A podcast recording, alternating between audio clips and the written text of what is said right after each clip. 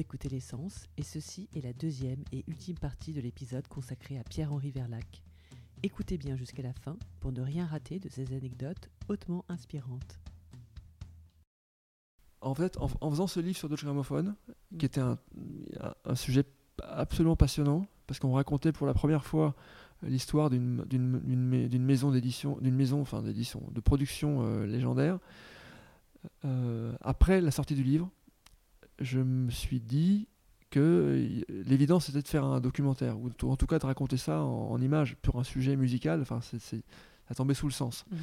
Et donc j'ai entrepris l'écriture d'un d'un documentaire à l'ancienne, c'est-à-dire un 52 minutes euh, qui, qui serait l'histoire un peu linéaire. hein, c'est très formaté. hein, Mais ouais, ouais, c'est ouais. pas moi, c'est hein, que la, demande, la demande télévision, documentaire est formatée. Mm. Tu dois rentrer dans des cases, donc tu dois te dire, ce documentaire, il pourrait aller sur telle chaîne à tel endroit. Mhm. Donc 52 minutes, c'est la norme, c'est une heure moins la pub, ça fait 52.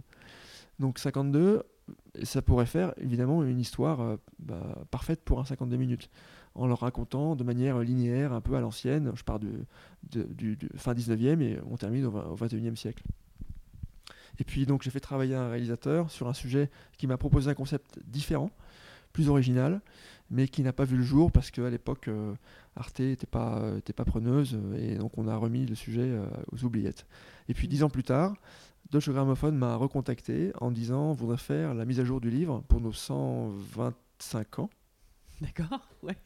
Non, non, pardon, nos 120 ans. 120. Ouais. Pour les 120 ans. Et donc on a fait une, on a refait le livre, enfin on a ajouté un chapitre. Et cette fois-ci, je leur ai dit, euh, d'accord, évidemment, on fait, le, on fait le livre, mais est-ce qu'on peut en même temps euh, tourner un- les débuts d'un documentaire? Mm. Et j'ai eu le, le feu vert.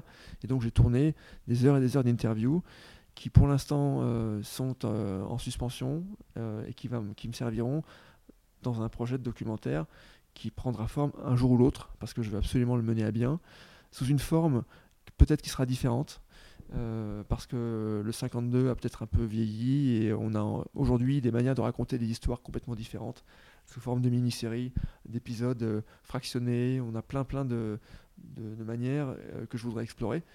Mais j'ai une très belle matière de- d'entretien avec des producteurs de, de, des, des artistes, des, des impresarios, et c'est- un sujet en or, vraiment en or. Parce que la musique classique, euh, je voudrais montrer l'envers du décor et montrer à quel point on a évolué en un siècle, qu'on est passé d'un disque qui enregistrait euh, euh, 7 minutes par face sur un, sur un son, euh, un son tout, euh, tout nasillard à aujourd'hui le euh, Spotify et la- l'éclatement du format des albums. Aujourd'hui, la- l'album même ne peut plus dire grand chose. Aujourd'hui, les compositeurs et les, les- Oui. les artistes ils et, surtout le public résonnent chanson par chanson. Et, euh, on ne sait plus très bien ce que c'est qu'un album, pourquoi faire un album. Donc il y, a- il y a eu un tel bouleversement et Deutsche Grammophon a été, a été là de- du début jusqu'à aujourd'hui. Donc ils ont un, un point de vue euh, unique. Donc j'ai vraiment, il y a une super histoire à raconter. D'accord. Donc ça, c'est oui, ça c'est enfin, ça peut, ça peut se réactiver. et, Voilà, euh, c'est un des, voilà. un des Qui- nombreux projets de documentaires euh, Que tu avais fait que par la- en ouvrant ta boîte de production. euh, Voilà. Que- 2032, tu Voilà. disais. Est-ce que tu peux raconter la petite anecdote? Moi, j'adore. hein, euh, peut-être, peut-être certains auditeurs euh, pourront faire le lien. Alors, Euh, C'est alors, il faut qu'ils soient des très très forts en nul. ma première boîte de prod C'est s'est ça appelée 2032 Productions. Et c'était euh, en de- 2009. Et pourquoi 2032 Euh, Parce que ceux qui connaissent un peu les, les nuls euh, se souviendraient peut-être d'une fausse pub. Ils en ont fait énormément, mais il y avait une fausse pub euh, dont j'ai oublié le sujet d'ailleurs. Mais on voyait Farouja qui était en quoi la, train de. la chute? Tu te souviens de la chute alors du coup ou pas? Non, même pas. En Non, plus. mais je, en fait, c'était peut-être une, une pub pour.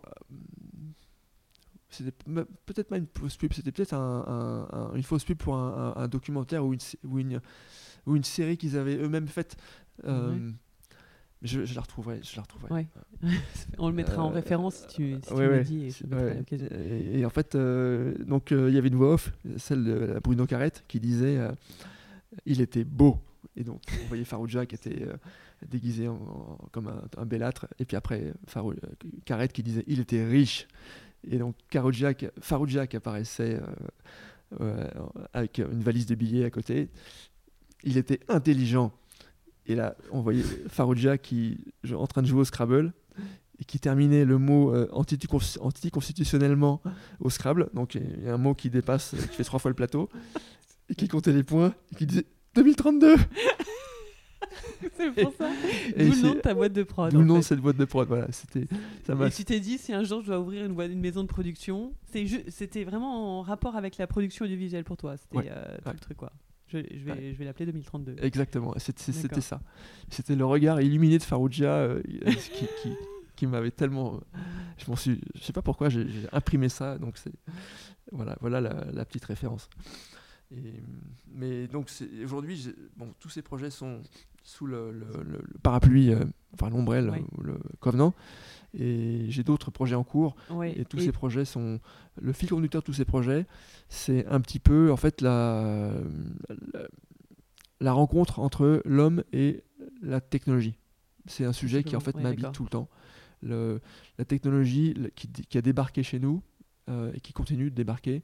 Et, qu'est-ce qu'elle elle induit comme transformation au niveau euh, individuel, au niveau sociétal sur nous? Et c'est tous les sujets que j'aborde en fait, notamment euh, parce que si tu reprends la musique, mon sujet sur Dodge Gramophone, c'est une histoire en fait de techno.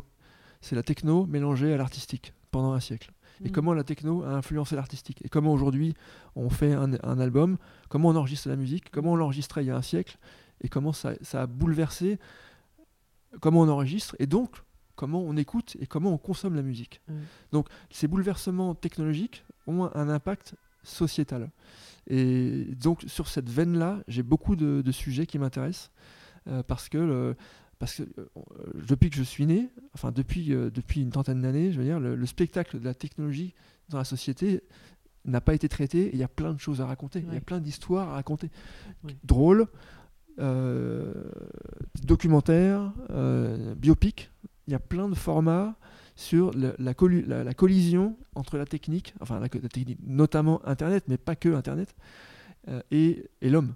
et il y a tellement de choses à faire, et je trouve que moi qui ai vécu ça, j'ai vécu l'avant et après. J'ai vécu la techno quand elle était vraiment à l'état embryonnaire. Euh, avant qu'on ait des téléphones portables. Mmh. Euh, il fallait une cabine téléphonique. Et donc j'ai connu l'avant. Et je pense pas que. si longtemps que ça en fait. Hein. Mais oui, mmh. et justement, comme tu dis. En, Enfin, t'as un peu plus de 30 ans hein, quand tu dis. Euh, j'ai un peu plus de 30 ans. Non, non, je disais il y a 30 ans. oui, d'accord.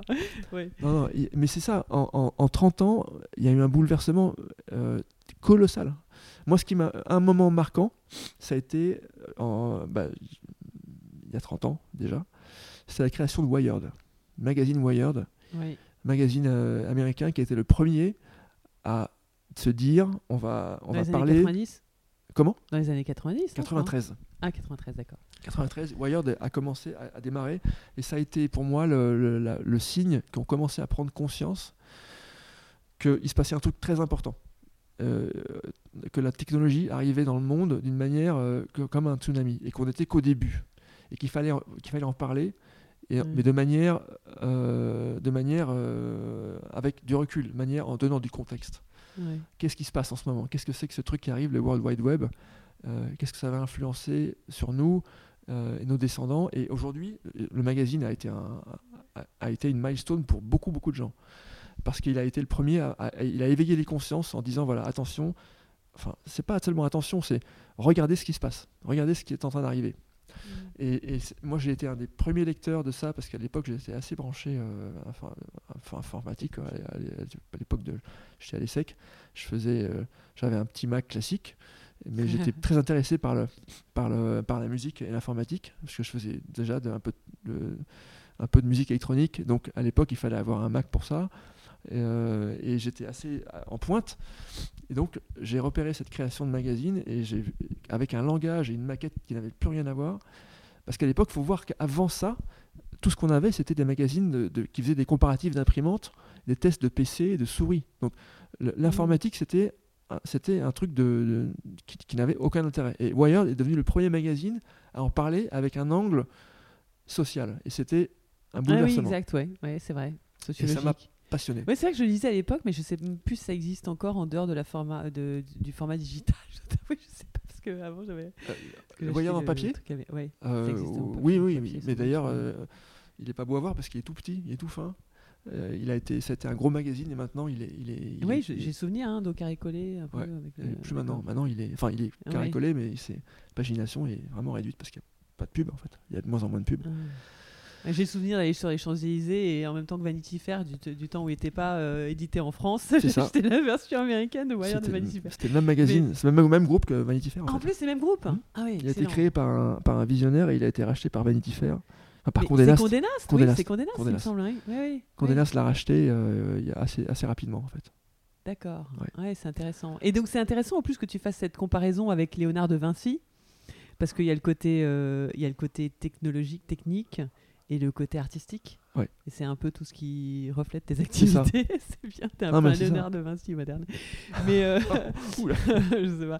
Mais euh, oui, donc c'est ça. Et surtout, donc on n'a pas parlé du dernier format auquel tu t'intéresses, mais tu me dis que pour l'instant, apparemment, tu trouves que euh, les entreprises euh, sont, n'y sont pas encore assez sensibilisées. Ça va venir, hein, je pense que ça va venir. hein. En fait, c'est ce qui est curieux, c'est qu'il y a un monde entre euh, euh, nos aînés euh, qui ont été biberonnés à la radio et qui écoutent encore ça, et qui au mieux écoutent en podcast les rediffusions. Pour eux, le podcast c'est une rediff de leur émission radio, mais qui connaissent pas les podcasts originaux. Et pour moi, un podcast c'est génial parce que justement, ça, ça profite de la même liberté, les podcasts natifs, j'entends par là, de la même liberté hum, d'expression que les blogs, à un monde où euh, les médias euh, sont quand même un peu, un, un peu politiques, politisés, euh, voilà, régencés par les annonceurs, quoi. Ça qui est, Le, donc, le podcast, c'est- effectivement c'est un territoire de, de liberté extraordinaire aujourd'hui.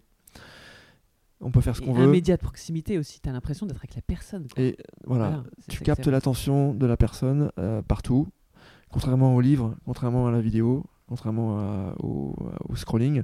Tu n'as besoin que des oreilles et tu passes partout. Tu passes dans le métro, tu passes en salle de sport, tu passes dans la voiture.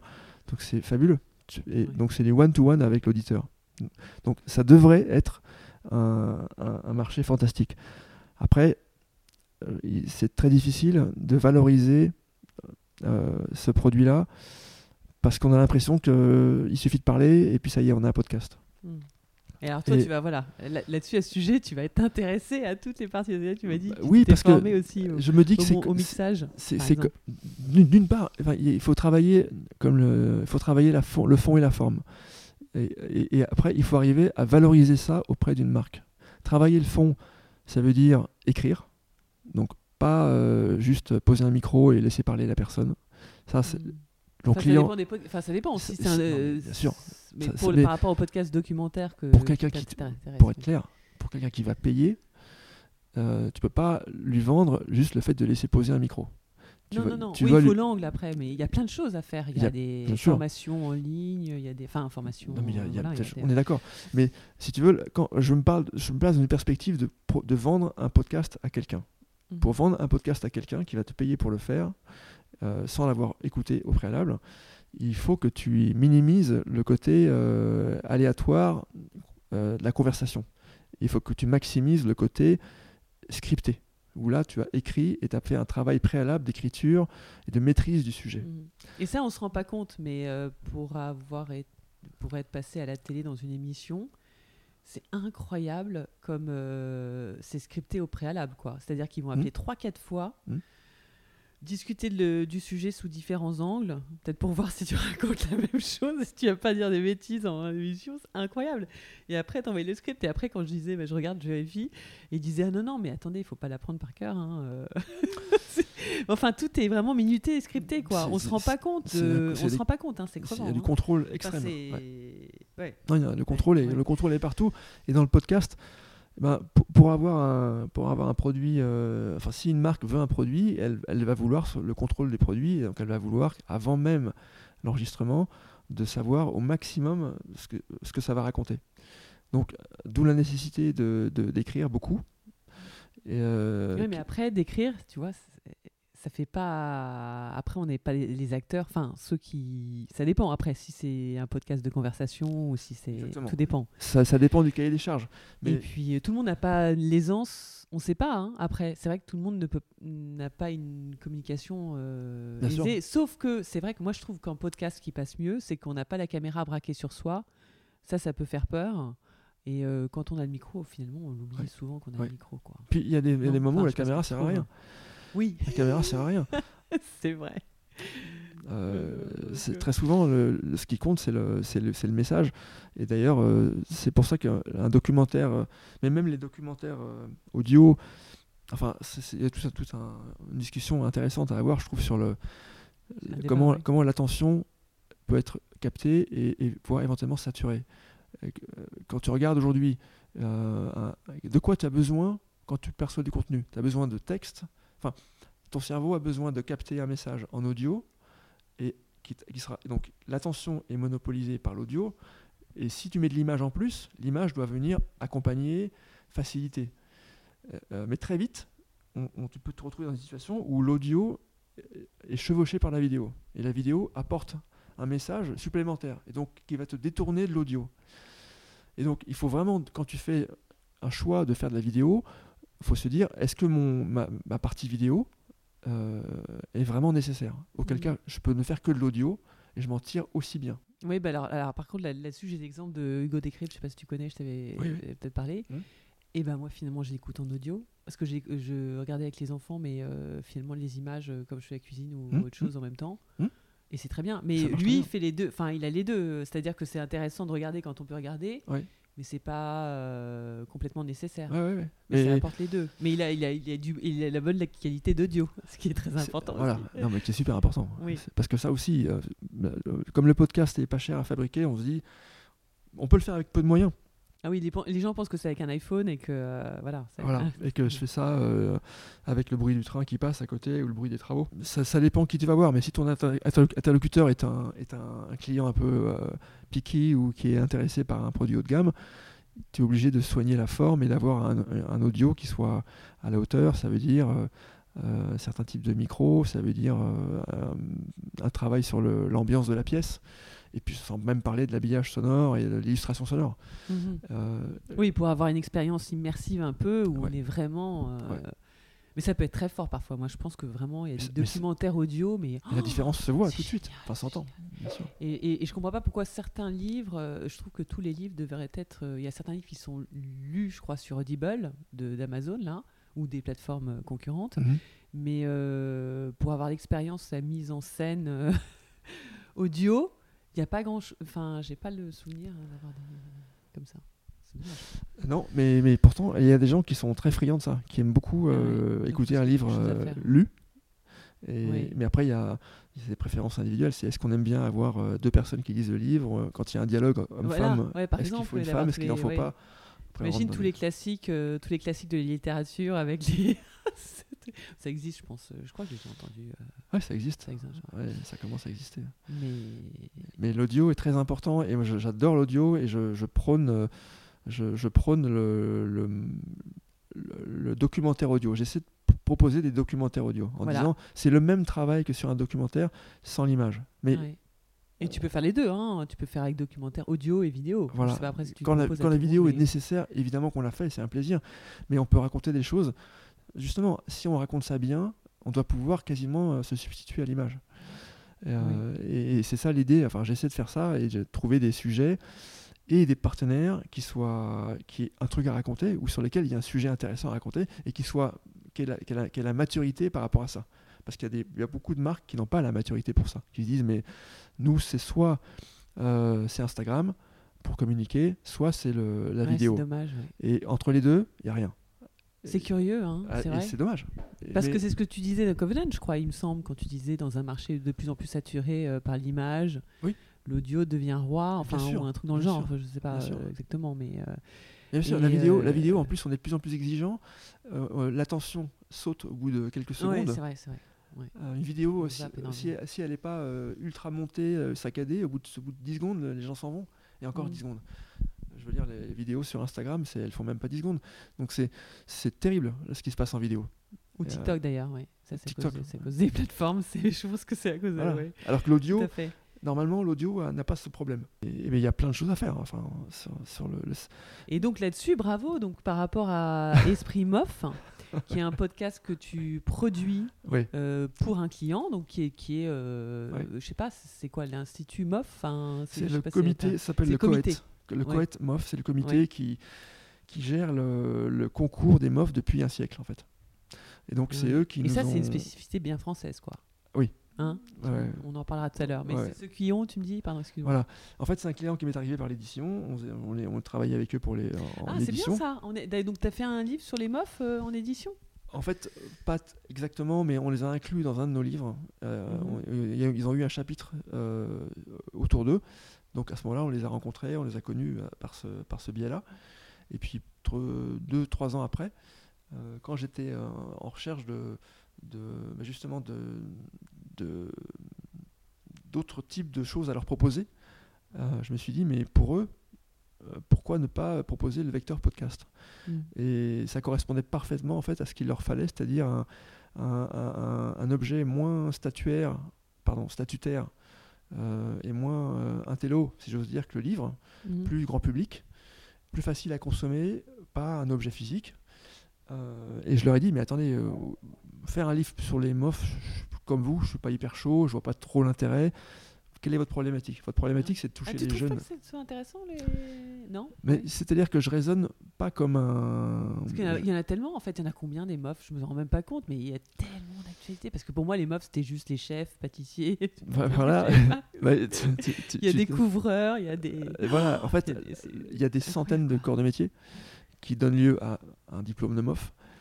La seule chose, c'est que le public, comme tu viens de le dire, ne connaît que les MOF les plus célèbres, c'est-à-dire les pâtissiers, les chefs, les boulangers, les charcutiers, les bouchers. En gros, c'est Mhm. ça le, le- le problème du COET, qui organise ce concours, c'est que quelques catégories sont ultra populaires et une immense majorité de catégories sont inconnues. Donc leur problématique était celle-là. Comment peut-on faire pour faire parler des catégories moins populaires? Donc c'est là que je- j'interviens en leur disant faisons des podcasts de conversation avec Et- des jeunes MOF Ah, et comme ça, ils racontent leur activité. voilà, qui sont dans des catégories un peu obscures et, qui, f- et qui pourront être des, des modèles d'inspiration pour des futurs ou des, des futurs MOF ou des gens qui seraient tentés de passer un diplôme MOF dans une catégorie où ils ne savent même pas que le diplôme existe. Donc, nous voilà partis pour faire euh, plus d'une vingtaine d'épisodes. Ah oui, d'accord, t'as signé avec eux. Pour... Mais t'en as déjà réalisé plein On a tout fait. Ah, tu les as tout fait, hein, fait, il me semble, j'ai vu. hein. Saison-. En deux saisons. Oui, on a fait deux saisons de, de, de 11, je crois. euh, ou 10 et... On a fait 10 et 12, Euh, je crois. c'est sur deux ans Enfin, tu veux dire deux saisons peu près c'est deux ans, ouais. hein, c'est ça? Ouais. Voilà. Ah non, mais c'est très intéressant. Et tu me disais que par contre, il y avait des difficultés parfois. C'est compliqué pour euh, même les invités de s'exprimer sur leur métier parfois? Oui, c'est-à-dire que ils sont, mais ils sont pas tous des, ils sont pas des, des orateurs nés. euh, Ah comme, enfin, comme même comme, tout, nous. comme oui, voilà, ça n'a rien à voir avec la fonction. Voilà. hein, Non, non, c'est- vraiment ça, c'est qu'on n'a pas l'habitude de, de c'est parler dur. Hein. euh, ouais. et de raconter. euh, du, du- En fait, il faudrait presque du média training avant, quoi. Ouais. Presque, c'est ça. Hein Oui. Et on a, mais pour ça, on n'a faire. pas le temps. Et on n'a jamais, structurellement, on hein. n'a pas le temps. Ouais, La parce personne que arrive, euh, on a, on a, mon journaliste l'a eu au téléphone un peu avant, ils ont Et- échangé, donc il sait un petit peu euh, comment il parle, s'il a un accent, il n'a pas d'accent, s'il parle vite, il parle pas vite. Mais il commence l'interview avec un, un questionnaire et on a droit qu'à un seul jet. Donc euh, on Ah, fait. c'est compliqué, d'accord. Il n'y a pas de. Oui, voilà. D'où l'utilité. En fait, quand on passe à la télé, par exemple, ils le font exprès pour que ça soit euh, bien audible, bien visible. C'est pour ça qu'ils font une espèce de média training, euh, préparation avant. Euh, en ça. fait, moi, je me disais, j'ai l'impression que je fais leur travail pour eux, mais en fait, c'est un peu, enfin, c'est un peu tout en même temps, quoi. ça. On se rend pas compte. Hein. S'ils sont en direct, c'est une évidence, et même s'ils sont en, en Bah, différé, parce que- Mais oui. parce que ça coûte trop cher, de, ça coûte cher. Enfin, maintenir une équipe de tournage pendant des heures pour recommencer des choses, ça coûte beaucoup plus cher. Oui, mais d'où l'utilité en fait d'avoir une préparation. euh, Mm. Quand on parle, enfin, ça n'a pas grand-chose à voir, mais c'est un peu à voir. Quand Cédric Lapiche dit qu'il va choisir ses acteurs en fonction des, euh, qui va presque écrire le script en fonction des acteurs, enfin selon les films. Euh, bah c'est vrai, c'est vrai, c'est là où on se dit en fait, euh, il faut pas que avoir. Enfin bon, après les documentaires c'est encore autre chose, la télé c'est encore autre chose, mais euh, oui, euh, tout le monde ne, ne peut pas communiquer. Puis après, ça dépend de la personne que tu as en face de toi. euh, enfin, il y a plein de paramètres où on ne Mm. se rend pas compte. Non, en plus Et puis en plus, toi, tu as une, une contrainte de temps. J'ai une où après, de tu temps, dois tailler donc dans on, le. on sait qu'on a un gros boulot de montage Oui. derrière. Mm. Et en plus, on ne sait pas très bien euh, ce qu'on va, ce qu'il va raconter. On découvre l'histoire et, et puis d'un, d'un, d'un, d'un mof à un autre, euh, on, a affaire à des, des situations totalement différentes. Donc il fallait qu'on trouve un concept qui fonctionne Oui. pour tout, qui fonctionne pour un, pour un couvreur, qui fonctionne pour une couturière, pour un, un fromager, euh, et, sachant qu'on n'avait quasiment pas de d'étapes de, de, de répétition. On répète, on répète Ouais. jamais. On, on Ah, donc ce que tu veux dire par là, c'est que tu as, réussi à concocter un espèce de questionnaire type qui peut euh, faire ressortir en fait euh, les processus de création Voilà. et euh, en fait les, les sensibilités Voilà. de chacun de ces ça. individus. qui permettent à tous d'arriver à placer ce qu'ils ont à placer, quelle que soit leur, euh, leur, leur seniorité ou leur, euh, leur corps de métier. Oui, ouais, c'est compliqué. Mm. D'accord. Et on en a fait 20, et puis voilà, c'était une super expérience. Et Mais c'est toi qui te colle, tu me disais, c'est toi qui te colle au mixage. le montage. Le Le montage. ouais. oui, parce que parce que c'est d'éditorial.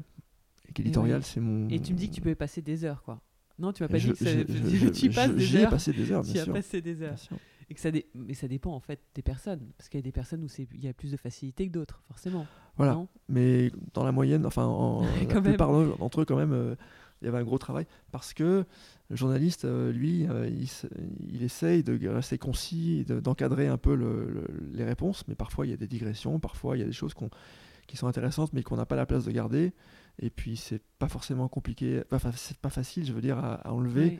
parce que les phrases sont prononcées de telle manière que euh, on peut pas les dissocier. Et ça, on n'y a pas pensé sur le coup.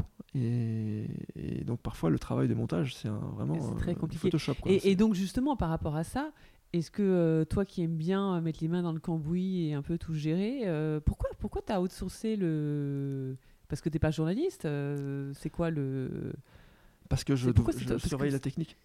Je Oui, mais justement précisément pour te dire justement euh, au moins tu sais en posant la question et en voyant quand il y a des discrétions, euh, tu peux du coup te dire euh, attention, faut que je pose la question différemment parce qu'après euh, au niveau du montage, tu sais précisément que ce, que, ce qui va te retomber dessus et que euh, non, enfin je sais pas. Je crois qu'à un moment donné, c'est la volonté de plus apparaître comme un, comme un homme orchestre. Et j'avais envie de partager, de- j'avais envie quelque part d'avoir un travail d'équipe. Ouais. Et donc j'avais besoin d'avoir quelqu'un à côté de moi. Ah oui, donc tu veux pas, d'accord. Mais ce qui veut dire que donc pour ce projet-là ou pour, oui, t'aurais pu. Pu. Et, et- et donc tu me disais euh, là quand on avait échangé au téléphone récemment que euh, tu penses faire par contre animer toi-même un podcast Ah, j'aimerais bien un sur, jour. sur un, ouais, voilà, Ah oui, sur un oui. sujet qui te tient à cœur ou sur des sujets qui te tiennent à cœur qui seront forcément un peu liés parce que tu cites, euh, je crois que c'est pas un hasard, mais j'ai vu sur ton Instagram Covenant là que tu citais euh, Saint François d'Ass- d'Assise Oui. sur la nuance euh, avec, bah, je sais pas, tu veux nous, tu veux nous dire le, les trois nuances? Ah, l'artiste, l'artiste, Ouais. l'artisan et le. Ouais, et le-. C'est ça, hein, c'est intéressant, c'est toi, tu, enfin, t'es- Bah oui, il y a- il y a- T'en- t'es- on, ouais, on- on voilà. peut voir les choses on peut- de cette manière-là, c'est-à-dire que il y a, il y a l'ouvrier qui travaille avec l'ouvrier travaille avec sa main, Mm. euh, l'artisan travaille avec euh, euh, sa- ses mains et sa tête, et l'artiste, on peut dire, travaille avec ses mains, sa tête et son cœur. Je trouve Mm. que c'est un découpage que je trouve très très très judicieux. Ça me plaît beaucoup. ouais. Et moi, il y a certains, il y a certains invités que j'ai reçus ici euh, qui rendent hommage aux artisans. Donc, je pense notamment à Jérôme Dreyfus qui fait des sacs Mhm. et euh, à, à, euh, Alexandre Philippe qui est architecte paysagiste et qui considère les artisans comme des artistes. Enfin, ou, ou en tout cas qui ont une très haute considération des Oui. artisans. J'ai l'impression que c'est un peu ton cas aussi euh, Oui. quand tu Ouais. veux leur- C'est- mais je, je- je le crois, et puis c'est l'époque, euh, l'époque, euh, l'épo- l'époque est ça là. On est, on est à une époque où l'artisanat est en train de ressusciter ou d'être mis en avant comme jamais, et on découvre que, en fait, les artisans sont des vrais artistes Euh, parce qu'ils sont tellement pointus, tellement exigeants et tellement euh, perfectionnistes dans leur euh, discipline, qui est de plus en plus étroite d'ailleurs Mhm. que on, on élève ça au rang d'art maintenant. Et je pense que c'est l'époque qui fait que on, on est euh, dans le presque dans le culte de l'artisanat maintenant. Ouais. Quand on Et- parle de luxe aujourd'hui, quand tu me- enfin, Oui, aujourd'hui, oui, il y, a- il y a 20 Oui. ans, on parlait d'une- d'une- de- un objet de luxe. Il y a 20 ans, on disait bon bah voilà, c'est c'est un- c'est une, une montre de luxe. Voilà, bah c'est en- on, on montrait la, perfection, on montrait l'objet fini, on montrait le- les matériaux, on montrait des gros plans sur des, détails, les aiguilles, le platine, l'or, etc., les diamants. Aujourd'hui, on s'en fout de ça. Enfin, on s'en fout. On montre aussi l'artisan qui a construit, euh, qui a fait ça à la main. Et on montre le geste, on montre la main à côté de l'objet. Parce que c'est devenu aussi important de parler de l'artisan qui a fait l'objet que de parler de l'objet lui-même. On est devenu super euh, respectueux et, et- et super euh, fasciné par l'artisanat. Parce que, évidemment, on passe, que dans, on passe dans un monde de, de services, de tertiaire et de dématérialisation, et, euh, où l'usage de la main est en train de, de s'amenuiser peu à peu. On devient des, des- Enfin, tu vois, même, même la frappe, l'écriture, la frappe, tout ça, c'est en train de disparaître. L'écriture, j'en parle même pas, mais la frappe au clavier, aujourd'hui, on, on frappe encore un peu, mais c'est de moins en moins. Je veux dire, Tu veux on dicte, on dicte, ouais. et puis ça va aller en, en- On dicte et puis il y a des grosses fautes d'orthographe. Bien sûr. Moi, il y a une question qui m'anime justement euh, pour ce podcast et je pense que euh, tu peux assez bien répondre. Mais d'après toi, qu'est-ce qui fait que euh, la création française, que ça soit création ou artisanat d'ailleurs, euh, soit si reconnue mondialement? Alors pour ne rien cacher, Oui. le documentaire qu'on a, dont on a lancé le travail d'écriture ce matin même euh, vise à raconter ça. C'est-à-dire qu'on va raconter l'histoire du comité, enfin les origines du comité des c'est-à-dire pourquoi dans les années 20, 23, euh, entre 23 et 25, enfin et même avant, ça a commencé avant, avant, avant 1914, pourquoi on s'est décidé à créer ce comité et qui allait organiser ce concours. Il y avait une volonté qu'on connaît mal. Est-ce que c'est des volontés politiques, une volonté euh, vis-à-vis de la jeunesse? Euh, de, créer ce concours Mais le but de ce concours, euh, enfin le- l'esprit du concours était de, dire voilà, on a des savoir-faire, ils sont pas qu'à Paris, ils sont en province, ils sont partout en France, et on va, les montrer. Et pour les montrer, on va les exposer. Et donc, ils ont, le comité a commencé dans les années 20 à créer une exposition du travail. Donc, tous les, toutes les 3 ou 4 ans, le comité allait en province, ra- re- repérait les corps de métier exceptionnels donc, euh, de l'époque, donc, euh, et, et les, et ensuite les convoquer à Paris pour faire une exposition Mm. qui était à la mairie, à l'hôtel de ville. Et cette exposition, d'année en année, a donné lieu au concours. Donc nous, on va faire un, on est parti pour faire un film là-dessus. Ah, Et bah, donc je te répondrai à l'issue de ce concours, de ce film. avec, avec le nom de ta boîte qui s'appelle maintenant Covenant euh, tout court. Enfin, Voilà. c'est plus 2032, mais euh, c'est Voilà. ça. D'accord.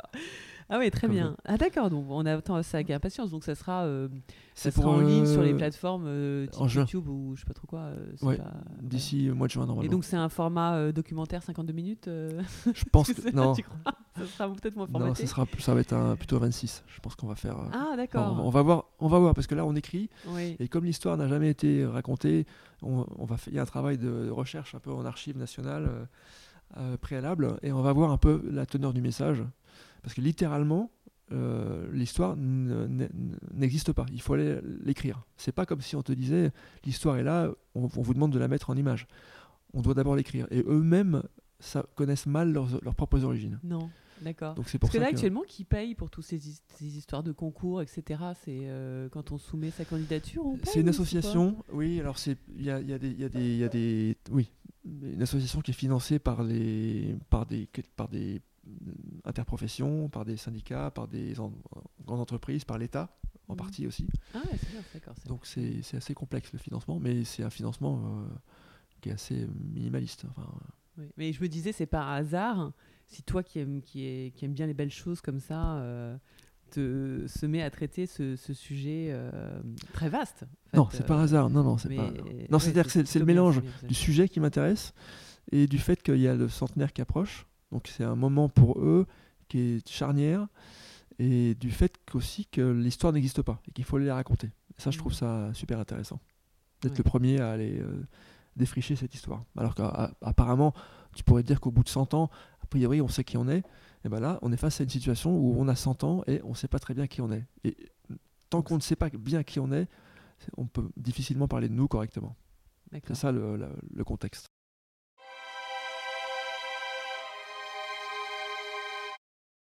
Dans tes projets, euh, ouais, tu m'avais parlé avec les étoiles dans les yeux. tu avais commenté cette photo que tu avais envoyée sur les, les, réseaux sociaux à la mort de Kirk Douglas, où tu étais avec lui. En fait, tu, tu l'as rencontré quelques mois avant son décès Ou quelques années? Quelques années. Quelques, années, avant. Quelques années avant. Voilà. Euh, parce qu'on a fait un, un, des livres. À Los Angeles. À Los Angeles, oui. Un des livres dont je suis le plus fier, euh, enfin, qui est un livre sur le photographe Beno Graziani, mhm. qui était un des fondateurs du staff photo de Paris Match et qui était un, un paparazzi aussi, enfin un photographe de, de, jet set, de jet set en fait, qui était un, intime. Euh, de Jackie Kennedy, un intime d'Agnelli, et qui avait fait des très très belles photos des années 60 sur, sur euh, toute cette, ce, tout, ce groupe de jet setters. Et en fait, on a fait un très beau livre qui, qui a été préfacé par Kirk Douglas, qui est un copain de Benno Graziani.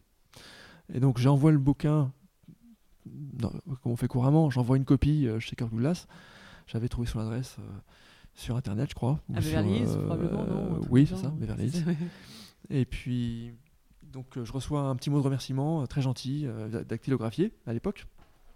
Dans les années 90, non? Ou 2000 C'était dans les années 2000, oui. dans les 2008, 9 par là.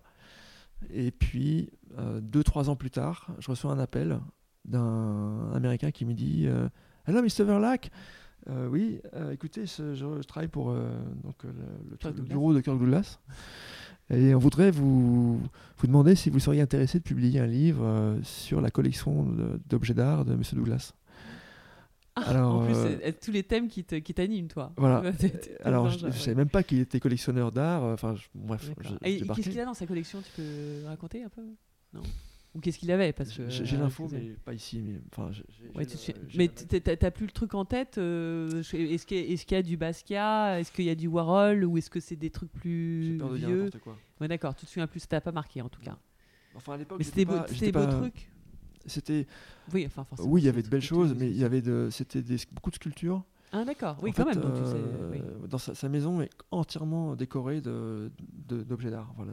Donc il y avait des, de l'huile, de l'aquarelle, mais aussi beaucoup de sculptures, du bois, de mémoire. Il y en avait dans le jardin, il y en avait à l'intérieur, il y avait donc de la, forcément de la pierre. Oui. Et à l'époque, j'étais pas tellement euh, sensible à tout ça. Donc je... Oui, tu n'étais pas encore dans le Covenant. ça a peut-être fait son donc, Mais j'étais intéressé par le, sujet, mais je lui ai dit, euh, je, réponds, mais bien sûr, moi ça m'intéresse. Mais quand même, moi ce qui m'intéresse, c'était le cas à l'époque, je voudrais faire un, un fanbook sur euh, Spartacus. Parce que je croyais à fond dans le concept du fanbook, c'est-à-dire le gros livre hyper visuel avec tous les secrets, enfin le livre du fan sur le film, c'est-à-dire euh, mhm. les, euh, je sais pas moi, des photos de tournage, euh, des, des, extraits de, du script, un truc hyper graphique, comme une énorme bande dessinée sur Spartacus. Et à l'époque, c'était, ça n'existait pas, et j'avais dit à, au staff, ouais, est-ce qu'on peut parler des deux? Et ils, bah, ils m'ont dit, bah, pourquoi pas, bah, venez nous voir. Donc je fais un saut à Ah donc t'as, as quand même pris ton billet d'avion pour spécifiquement pour ça quoi. Ah oui. et c'était quoi? C'était quelques semaines plus tard, quelques jours plus tard? Tu te souviens le, le, meeting quand, euh, quand tu as pris ton billet d'avion par rapport à l'appel Il s'est écoulé, ouais, il s'est écoulé euh, même moins d'un mois. Le temps d'organiser le, le, rendez-vous. Donc euh, très intéressé, très intéressé, aimant, beaucoup le livre de Beno Graziani. Mhm. Donc il savait que je savais faire des choses de qualité. et puis donc Anne Douglas française, donc sa femme, il y avait sa femme, il, avait, il y avait une fibre. Enfin, l'idée d'avoir un éditeur français n'était pas, était, était, pas stupide. Mhm. Donc je fais le voyage euh, et je rencontre, euh, au bout d'un certain nombre de, réunions intermédiaires, je rencontre euh, Kirk Douglas et je passe un temps. qui était en pleine forme? Enfin, ça va? Qui était comment Il entendait plus très bien, mais il parlait. Enfin, non, il était. Non, il était totalement conscient du, du sujet mais il était euh, en permanence entouré de, de, quelqu'un, euh, d'un de personnel de maison ou qui était un peu infirmier sur les, sur les bords. Et puis, Au cas euh, où il y a un problème. voilà, il avait quand même 95 ans passés. donc, mais quand même faisant un, effort enfin, extrêmement social, c'est-à-dire poli, enthousiaste, l'américain, quoi, complètement dans son sujet euh, vraiment en disant mais on va faire un super bouquin, tu vas voir, ça va être génial. mais vraiment. Ah hein, oui, donc très de, voilà, partageant on va dîner, oui. on sort dîner avec sa femme et tout, enfin le truc. euh, Ah, sympa À Beverly Hills quoi. aussi ou Ouais. ailleurs à Los Angeles? Ah ouais, Non, juste, euh, un dans resto dans le quartier, enfin. oui. Euh. Hello Mr Douglas, euh, how Ouais, are ouais. you? Et tout, c'était vraiment le, le- la super euh, rencontre. Donc euh, je parle de, je vends aussi le sujet, euh, enfin je vends à Kirk, je lui vends le sujet du fanbook. Il me dit ouais super, euh, ça me va très bien, mais à condition de faire aussi le livre sur le- mes objets d'art. Je dis mais pas de problème, on fait les deux et tout. Et, et voilà, je reste un peu à LA après, je vais aux archives. je sais plus très bien, une bibliothèque à LA, je m'interroge, je m'intéresse un peu à Spartacus, je creuse un peu. Il y avait beaucoup d'archives physiques que je voulais, que je voulais voir. Il m'avait recommandé aux archives Universal. Euh, donc je suis allé faire un tour chez Universal pour commencer à défricher un peu le sujet dans l'élan de ce rendez-vous. Et puis après, bon bah voilà, je, fatalement je rentre à Paris en se disant on va finaliser nos, discussions par, euh, à distance parce que j'allais pas passer deux mois euh, juste pour ça à LA.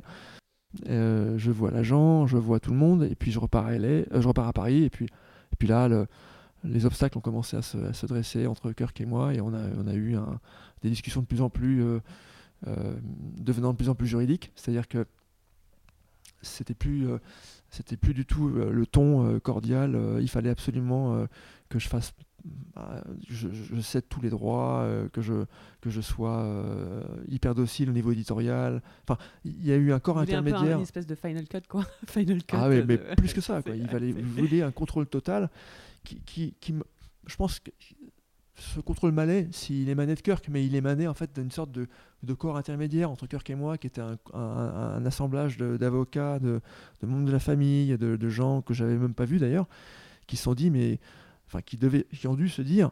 euh, ce petit gars là, il va nous, nous qu'est-ce qu'il est venu faire dans cette histoire? On peut très bien faire ce livre sans lui. Euh, et donc ils ont mis tout ce Ah qui était possible pour. Compliquer l'affaire au point de la, la- la- la ramener complètement au point mort, de m'envoyer un contrat absolument insignable. Et j'ai dû dire, bah écoutez, non, je fais pas quoi. Ouais, donc et- c'était même pas une question de changer certaines clauses, euh, c'était je- tout à refaire et euh, donc tu t'es dit. Ah non, non, mais donc il y avait une volonté en face qui était manifeste et qui était vraiment visible dans les mails, qui était visible de paralyser le deal.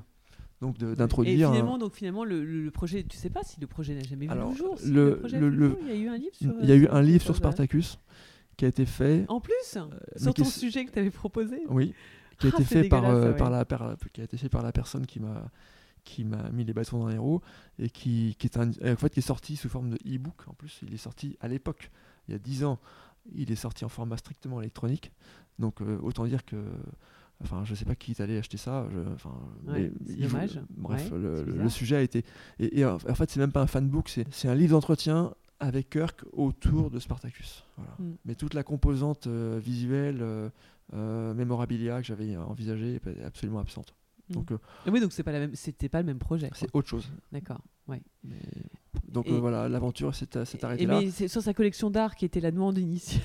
ah non bah là alors non là il n'y a rien eu C'est curieux ça. Eu. Ah oui. Ouais, eu. donc vraiment, il y a eu. euh, c'est bizarre en fait. Donc ils t'ont vraiment volé ton idée. C'est Ouais. dommage. et, euh, et après c'était impossible de reprendre des discussions je veux dire j'étais Est-ce que euh, tu te voyais même pas euh, de dire bon allez je vais reprendre mon billet d'avion, euh, je vais aller refaire un tour et repartir. Non c'était. J'ai- tâté le terrain quoi. auprès de, de sa secrétaire particulière qui m'aimait bien. Et puis un an après, deux ans après, chaque année, j'essayais de trouver un Ah prétexte même, pour lui la, la relancer parce que j'arrivais pas à m'y résoudre en fait. Et puis finalement, non, j'ai euh, passé à autre chose. Ouais. D'accord. Ah oui donc quand même t'as as été très tenace sur le sur le sujet. et, Oui, euh, parce que j'étais. C'est alors, dommage. hein, comme alors, à euh, l'époque, hmm. enfin, Kirk Douglas a jamais été un- une superstar comme son fils. Donc au moment où on faisait le livre, c'était quand même déjà un monument du passé. Donc le livre n'a- n'avait pas un potentiel. euh, Ah tu penses que c'est lié à ça? Non, c'est pas lié à ça. Mais je veux dire, je- je- à l'époque, moi, je ne m'y accrochais pas tant que ça parce que c'était pas non plus euh, l'annonce d'un best-seller. Ça restait quand même un acteur. C'est comme si on parlait aujourd'hui d'un un acteur de 95 ans euh, qui n'a pas tourné depuis 30 ans. Euh, bon, est-ce qu'on s'intéresse à lui? C'est Ah pas bah sûr. Oui, comme- ouais, non, Oui, si, mais- euh, Bon, J'étais pas après ça à ce point-là. J'étais fier de pouvoir le faire. Je me dis si je le fais pas, bah, c'est pas grave, c'est la fatalité. Et puis, mais je, je perdais pas non plus euh, commercialement un, un- un best-seller, enfin un, un gros sujet. D'accord, donc il, il reste de cette belle rencontre une photo. Euh, oui, enfin, tu pourras raconter à tes enfants, tes petits-enfants. voilà, voilà, voilà. ouais. euh, mais c'était un moment magique euh, dans le canapé à côté de Mhm. Kirk Douglas qui te, qui te, qui, en, en plus en parlant de Spartacus et qui était son personnage euh, de- sa Enfin, vie, c'est le ouais, personnage qu'il a ouais. construit, qu'il représente euh, au- le mieux. Euh, mais j'étais, ouais, c'était un moment extraordinaire. J'ai pas connu ça depuis, euh, je crois pas. Ah oui, de, tu veux dire de, de rencontrer une que- telle personnalité comme ça. Ouais. euh, Parce que oui, ces stars, justement, moi, ça me, ça me fascine toujours. Il émane toujours quelque... Parce que comme il est un peu plus âgé et tout, euh, c'est vrai qu'il est... tu- Ces gens-là qui sont ultra télévisuels, ultra... Voilà, qu'est- qu'est-ce que ça... Est-ce qu'il y a une espèce de... Une espèce de rayonnement euh, qui émane d'eux euh, euh, moi- vois, moi, je- gens qui- moi, je trouve que oui. Oui. Je trouve que oui, mais et aussi dans la parce que façon de s'exprimer aussi, qui sont parce que parfois c'est un peu, ça fait partie de leur art aussi, c'est euh, savoir euh, exprimer des sentiments, des émotions. euh. Bon, bah, je trouvais qu'il était en représentation. Il était quand il fait ce, quand il a fait ce rendez-vous avec moi, il était il était en représentation, ça veut dire qu'il est- il vendait son image, il vendait le produit Kirk Douglas. Mm. Même à 95 ans, il est quand même habité par ce par cette fonction et il- je, je- enfin, je veux dire par là, il était pas on n'était pas intime du tout. Donc il était euh, il, il était enthousiaste, et il, il tenait à ce que la chose se fasse. Donc il était vendeur de sa propre image. Ouais. C'était là- presque moi qui était ouais. en. Comme s'il voulait me vendre à moi l'idée de faire le bouquin. Alors que c'est moi qui avais traversé le, Oui. le globe pour venir le voir. Oui, oui, oui, oui. Mais il, il était très soucieux de ça. Donc il était. Il se représentait, il, se, il était pas sur le. C'était pas que, quelqu'un que je, que, je, que je dérangeais. Ah Il oui, était content que je sois là. Enfin, Ça doit être fabuleux d'avoir un moment comme ça, euh, ça prend aux tripes, euh, on ressent euh, toute l'énergie, euh, la, ah, bien sûr. la force de conviction, tout ça. euh, ouais. tu sens, tu, tu vois un peu les, les étoiles dans les yeux. Ah, euh, c'est ça. Et du coup, toi, ça te fait sentir très. euh, Ah bah, ça te remet en selle, ça te remet en selle pour, euh, pour six mois. Ah oui, c'est vrai. Non, c'est vrai. que Oh oui. Non, vrai que ça te, ça te motive à mort. euh, Ouais. Parce que moi, à titre perso, je, Douglas, ça, ça- ça correspondait un à une période en plus peut-être où tu, tu avais moins de projets ou non? De- C'était pareil, ça n'a rien à voir avec Pas ça. spécialement, mais ça m'a. Je, je- comme chacun de mes livres, je me dis si je fais, si j'arrive à faire ça, je change de catégorie, parce que je deviens tout d'un coup l'éditeur original d'un livre avec un acteur américain, euh, ce qui n'arrive jamais. Un éditeur français n'est jamais l'éditeur de tête d'un auteur, enfin, encore moins d'un- d'une star euh, américaine. L'éditeur français, il achète les droits à un éditeur américain qui, lui, est allé voir la star et a signé avec Ah, lui. donc tu mesurais en fait la chance et le, Ah le ouais, ouais, potentiel de la chose quoi. Parce que si je Et faisais le- ça, je devenais quasiment éditeur américain de fait. Je pouvais. Euh, enfin, je- je- je- des filles à l'étranger. oui, j'avais une crédibilité euh, pour, auprès de pas mal de gens après. Parce Ouais. que j'avais réussi à approcher un personnage inattaquable, enfin, et inapprochable, euh, américain. Et, euh, Et tu veux pas réussir avec son fils là non Je crois qu'il est connu en France qu'il a fait la campagne pour Publicis là des la campagne le de cancer vœux, Ouais. Euh, avec Publicis, ouais, j'ai vu. Euh, c'est euh, c'était une, bonne- c'est une bonne idée. Tu peux peut-être. euh, C'est une bonne idée. Mais, euh, mais ah oui, oui, non, mais ça doit marquer. Hein, ça, c'est forcément. Donc, tu penses que c'est ton moment fort euh, professionnel, ton ta, ta rencontre sans doute l'une des plus marquantes, quoi, dans le métier? Ouais, c'est un des moments les plus forts ouais, que j'ai connus. À la fois euh, en termes de basculement potentiel de, de, de, business, et puis euh, humainement. oui, ce que dit, Humainement, oui, la humainement, personne, ça, euh, oui. les circonstances, le, le lieu, euh, la maison remplie d'objets d'art, euh, un petit comité avec lui, avec juste, euh, juste euh, son, son, son espèce de gouvernante, euh, et puis euh, sa secrétaire. Ah, Mais, mais qu'est-ce que je fais là quoi? Euh, C'était vraiment fabuleux. fabuleux. Ouais. D'accord. Donc, ça, mais ça donne, ça donne confiance et ça laisse penser, peut-être à tort, que tout est possible. Mais qu'en Ouais, fait, on peut arriver, Ouais. on peut arriver à- en partant de, partant de, de ce- de ce que je faisais quelques mois avant et se retrouver euh, euh, dans le sein des saints comme ça. euh, tu te dis, avec un, un peu de détermination, un peu d'audace, tu peux aller très loin. Et je l'avais Ouais. vécu aussi à Verbier. À Verbier, quand j'ai fait de la photo et pour le festival. Du coup, tu côtoyais beaucoup de Je- célébrités. je- beaucoup. Ouais. Déjà, Verbier, le lieu était une très belle station de ski. Mhm. Le festival invite la crème de la crème des artistes. Et en plus, j'étais pas photographe. Oui, photographe. comment t'as fait pour te vendre euh, là-dessus, sur Bah oui, ce sujet-là j'étais photographe. c'est- Oui, pour te dire que quand tout est possible, c'est que je suis pianiste amateur. Et je leur ai dit, en fait, j'ai écrit un jour euh, par mail euh, au festival, euh, j'avais jamais mis les pieds, en leur disant écoutez, je suis pas photographe, mais je suis pianiste. Et je pense que en tant que pianiste, je peux faire des photos différemment. Si ça vous intéresse, euh, je viens, je fais un essai, euh, vous, me payez- vous, vous me logez, vous ne me payez pas, et, euh, et puis on voit. Et je m'attendais à une porte dans la figure, comme, comme 95% des, des gens auraient fait. Et en fait, non. Ils m'ont dit bah, tenez, ok, on vous, on vous envoie un badge, euh, vous, venez, vous nous retrouvez euh, le 20 juillet prochain à Verbier, et, on- et vous T'as commencez. montré des photos quand même? J'ai rien montré, j'avais rien à montrer. Ouais. J'avais rien à montrer. Mais à l'époque, t'avais ton Hasselblad euh, ou c'était autre chose Je l'avais déjà, mais je- j'avais des photos de- euh, digital, euh, plutôt numérique. Non, c'était 2003. 2003. Non, c'était euh, c'était 2000, oui, 2003. J'avais un numérique, j'étais un, un des premiers. euh, et d'ailleurs, les photos que j'ai faites à cette époque, aujourd'hui, j'ose pas les regarder parce que c'était fait avec un numérique de l'époque.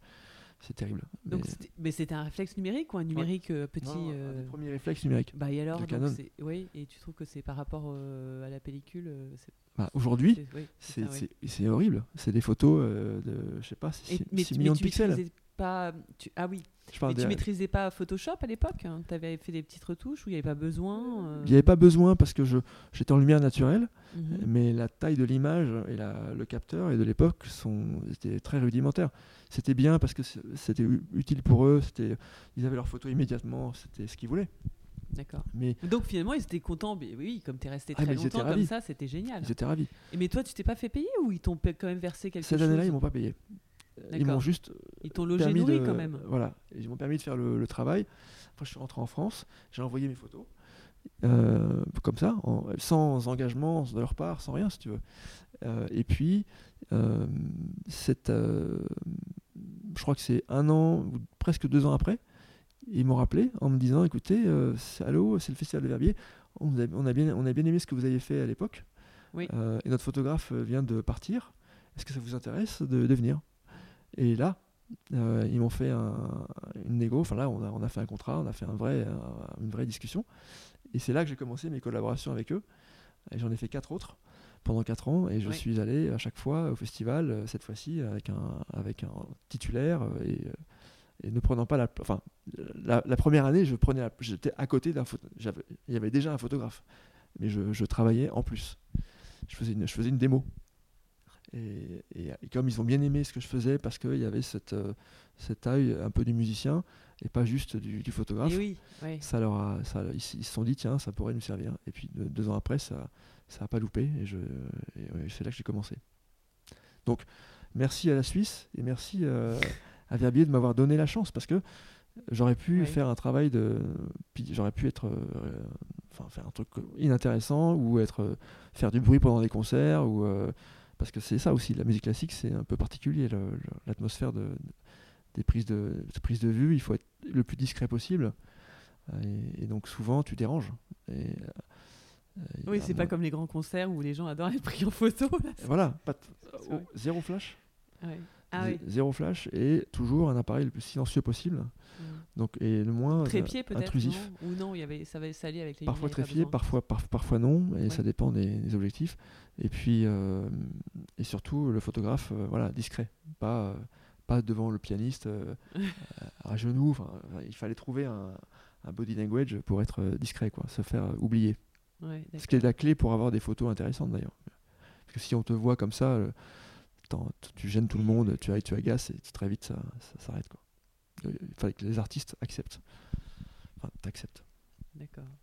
Oui, donc un moment marquant, en fait, qui t'a lancé un peu Ah oui, ah oui j'ai fait des super euh, rencontres, j'ai beaucoup appris en prise de vue, j'ai beaucoup appris en, en- en- aussi en justement comment, comment attra- approcher quelqu'un euh, euh, sans le déranger, tout en essayant d'avoir des images intéressantes. Et puis j'ai énormément appris en piano aussi, ce qui était quand même le but au début. Je me suis dit, bon, première année, je suis pas payé, mais au moins je vais m'éclater, je vais être devant Kissine devant euh, Volodos pendant des heures, et ça c'est un luxe que personne peut avoir, enfin personne peut avoir ça. Euh, alors qu'avant, je, je payais un- une fortune pour avoir une place à Playel. Là, j'avais tout d'un coup euh, deux heures avec, avec lui en répétition. En répétition, c'est encore mieux parce que tu peux vraiment observer. Non seulement tes photos sont intéressantes parce qu'on est en one-to-one, mais en plus, euh, musicalement, c'est tu comprends, tu vois l'artiste qui s'entraîne, tu vois la main, euh, tu vois, enfin c'est juste, ça n'a pas de prix ça. Donc tu encourages un peu ceux qui ah bah voir des festivals et leur ah proposer s'ils sont des amateurs festival, c'est fantastique parce qu'il y a, il y a la vitrine qui est le, le, le, concert du soir, mais il y a toutes les, tous les ateliers de la journée de, de répétition de, qui sont parfois publics. Il y a les masterclass, il y a toujours des masterclass, il y a toujours de la musique de chambre, il y a, il y a, des, il y a toujours des événements dans toute la journée et on peut se faire plaisir. Et puis, mon Verbier, c'est quand même un lieu magique. Bah, bah, écoute, merci d'avoir partagé tout ça. Je, sais pas, il y a d'autres choses euh, que tu voulais nous partager. c'est génial. Attends, ouais, on est dans les temps. Parfait. Euh, bah, écoute, tu vois, et on fait un podcast à la 2h37, presque un podcast à la Mathieu Stéphanie, que je salue d'ailleurs, que j'avais rencontré au, Racing. Et d'ailleurs, en parlant de ça, le Racing t'expose, il m'a semblé reconnaître le bar anglais là, euh, dans lequel tu as casé la Jaguar type E. Il y a la Jaguar. Et, peut-être des livres vers, vers la quédition Non? Non, non, non j'ai même pas essayé. Et voilà, c'est terminé. Si vous aimez ce podcast, vous pouvez le soutenir en vous y abonnant sur les plateformes de podcast et sur les réseaux sociaux, le partageant, en laissant des avis, voire des étoiles. N'hésitez pas à m'écrire aussi à l'adresse email présente dans le descriptif. Enfin, je vous donne rendez-vous la semaine prochaine pour capturer de nouvelles essences.